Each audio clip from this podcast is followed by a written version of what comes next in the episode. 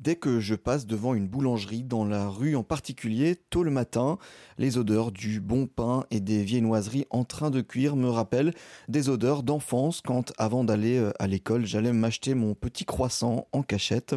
Eh bien, imaginez-vous l'odeur qui nous monte aux narines quand nous pénétrons dans les sous-sols de l'emblématique boulangerie Poilane dans le 6e arrondissement de Paris.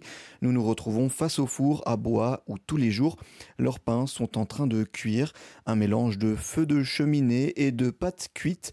L'occasion de parler avec Apollonia Poilane, boulangère à la tête de ces établissements, et elle nous raconte la vision de sa profession de boulangère. Je vois mon métier comme ce carrefour, cette rencontre, cette croisée des chemins entre la céréale que l'on concasse tellement finement qu'elle devient de la farine, et à partir de ces farines de blé, de maïs, de seigle, on fabrique du pain. Alors je travaille d'autres céréales, mais pour le pain, c'est vraiment cette, ce, ce, produit de la céréale et de la fermentation.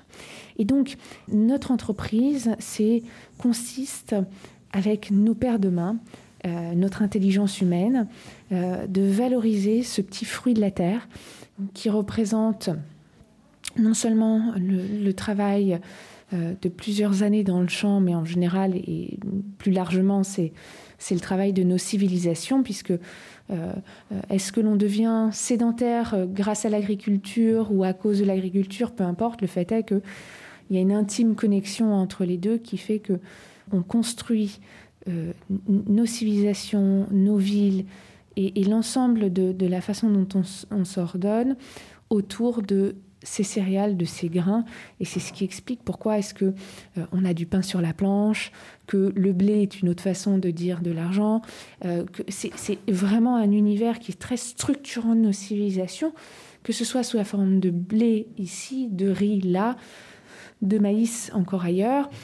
C'est ça qui fait euh, aussi la spécificité de Poilane, c'est cette compréhension que notre maison, notre boulangerie, fabrique non seulement du pain, euh, mais c'est aussi une compréhension qu'on nourrit ainsi la culture du pain. Autrement dit, le pain, c'est bon, ça nourrit le corps, mais ça, ça nourrit également l'esprit. Un fournil où se transmet un savoir-faire précis de génération en génération. Mon père, comme moi, avons fait euh, nos apprentissages au sous-sol du 8 rue du Cherche-Midi. On a un fournil dans les caves qui sont euh, les, restes d'un ancien couvent du XVIIe siècle un four à bois euh, en briques réfractaires, euh, une production qui est essentiellement manuelle parce qu'elle valorise le travail de la main de l'homme. Toute son intelligence, tout ce qu'elle ressent, tout ce qu'elle est capable d'impulser sur la, qualité de la pâte. On pétrit les ingrédients qui vont faire nos pains euh, avec un pétrin mécanique, ce qui nous permet d'avoir une, homogénéité de pâte, ce qui est très important. Vous n'avez pas envie de manger et croquer une, petite poche de farine. Mais ensuite, euh, on va découper le poids-volume du pain à la main, on va le façonner à la main, ce qui va nous permettre de pouvoir ajuster en fonction du temps qui fait dehors, de la saison, quel va être le bon euh, rythme, la bonne énergie à transmettre à ce morceau de pâte. Ensuite, on va laisser loger la pâte une deuxième fois, là, dans sa forme finale, dans un petit bannetton. Donc, c'est un petit peu comme un petit, euh, un, petit couffin pour, euh, pour la pâte à pain. Et ensuite, on la met sur les planches. On dessine la grigne signature pour euh, la miche de pain au levain de blé ou un petit hashtag pour notre pain de seigle, par exemple.